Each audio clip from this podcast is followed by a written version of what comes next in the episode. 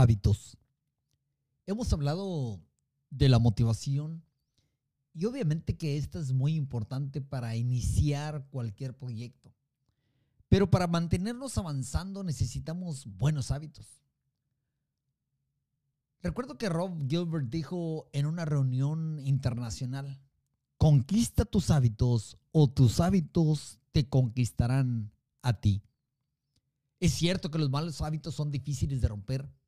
Lo bueno es que los buenos hábitos, una vez establecidos, son tan difíciles de romper como los malos hábitos.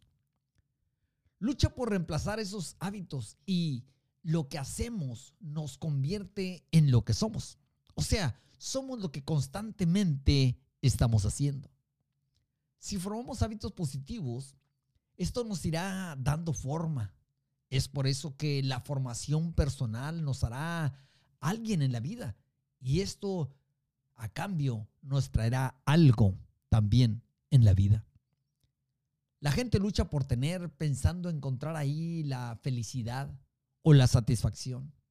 La verdad es que ser es más importante que tener, pero tener le viene automáticamente después del ser. Muchos han intentado o claman poder predecir el futuro. La verdad es que los hábitos de una persona sí predicen su futuro. Sí puedes cambiar el futuro. Solo cambia tus hábitos y tus hábitos cambiarán tu futuro. No somos definidos por los actos esporádicos o casuales, sino por nuestros hábitos.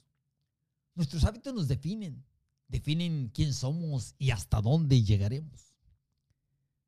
Obviamente que todos queremos llegar lejos, llegar a las alturas, pero para alcanzar nuevas alturas tendrás que dejar atrás la comodidad de los malos hábitos. Es una gran verdad que tus malos hábitos te arruinarán, pero tus buenos hábitos te salvarán. Proponte conmigo y di, desarrollaré hábitos de éxito hasta que mi éxito se convierta en mi hábito.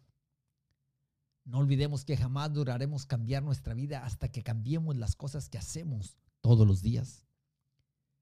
Si has decidido formar o reemplazar un hábito, no olvides que los pensamientos forman propósitos.